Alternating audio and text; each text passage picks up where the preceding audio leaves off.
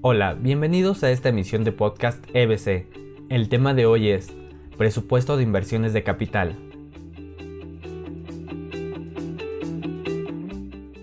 En este tipo de presupuesto se planean las compras de bienes muebles e inmuebles que se proyecta adquirir.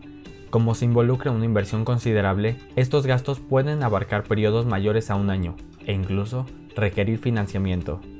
Wells, Hilton y Gondon 2005 indican que la planificación de los desembolsos de capital cobra relevancia para asegurar que la empresa tenga capacidad de producción, adquisición y entrega de bienes y servicios necesarios para sus planes de ventas y servicios.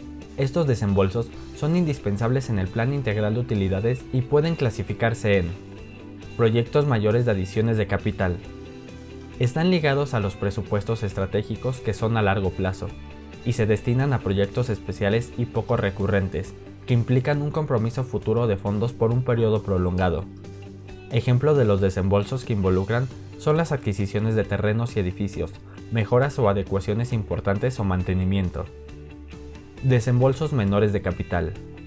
Implican poco costo, son recurrentes y ordinarios. Es frecuente que se relacionen con los presupuestos tácticos que son a corto plazo.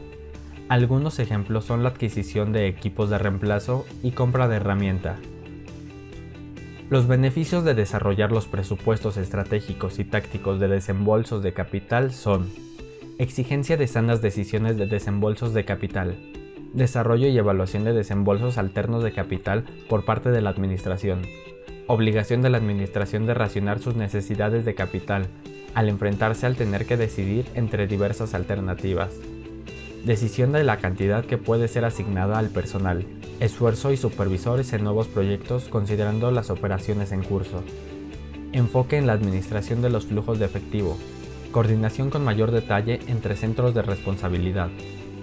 Respecto al presupuesto de desembolsos de capital estratégico, este suele ser de grandes dimensiones y se planea y evalúa de manera independiente, el presupuesto de desembolsos de capital táctico, por otra parte, se incluye en el presupuesto operativo de la empresa, considerando los saldos iniciales, desembolsos y las depreciaciones. Al saldo inicial se suman las adquisiciones y se obtiene el saldo final. Este último se multiplica por el porcentaje de depreciación del periodo, lo que da como resultado la depreciación del lapso comprendido. Una vez que se suma el saldo inicial de la depreciación acumulada, se obtiene la depreciación acumulada del periodo.